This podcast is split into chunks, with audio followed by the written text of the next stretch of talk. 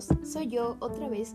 Una disculpa por estar tan ausente estos días, pero ay, fue tan complicado, pero tan interesante todo lo nuevo que hemos visto. Bueno, sin más preámbulos para no ampliar ese vacío de mí y mis oyentes extrañándolos, voy a presentarles el tema de hoy. Esta es la secuencia 6, el Estado y los ciudadanos en lucha de la libertad o libertad en general. ¿Cómo se vela por la libertad y ese derecho que tenemos el derecho de gozarlo, valga la redundancia, una disculpa.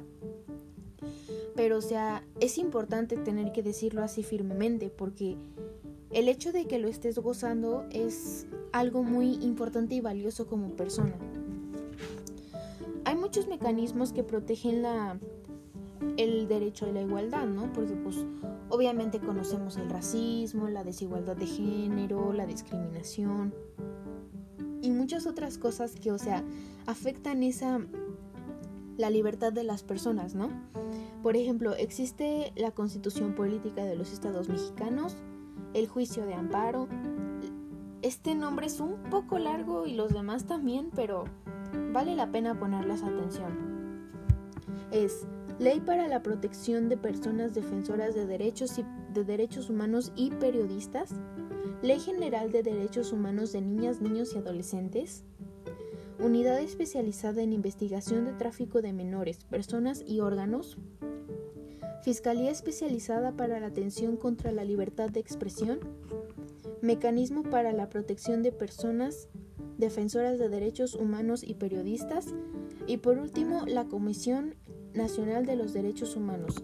Esta última se me hace que son las que la mayoría de ustedes conocen, ¿no? Porque pues salen comerciales, o sea, simplemente es muy importante para nuestro país.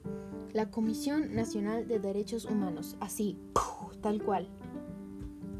Bueno, todos estos organismos nos ayudan a velar por nuestra libertad y defender acciones que, que o sea, que o sea violan este derecho que tenemos, ¿no?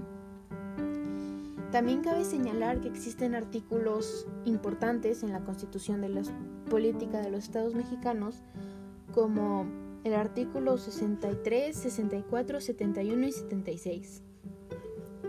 Honestamente es un poco complicado, o sea, cuando tú ves así, ¿no? Pero, o sea, tenemos que entender que es importante luchar por ese derecho, esa libertad de expresión, porque, o sea, durante mucho tiempo nos callaban, o sea, el típico, por ejemplo, las mujeres en la desigualdad y de género era calladita te ves más bonita, o que un hombre no podía, o que un hombre tenía que ser macho, ¿no? Y muchas otras cosas que afectaban la libertad de expresión, la libertad de, simplemente la libertad de vivir tu vida, por eso hoy en día es muy importante tener, tener, y tomar práctica de la libertad, del ejercicio de nuestra libertad como persona y como derecho de ser vivo. Por favor, no hagan acciones machistas ni, ni acciones que puedan dañar su libertad, ¿sí? Porque su libertad es la libertad de los demás, porque Todos tenemos que estar unidos para generar un buen ambiente, un ambiente sano entre todos nosotros que involucre la libertad. Muchas gracias, eso fue todo por el día de hoy.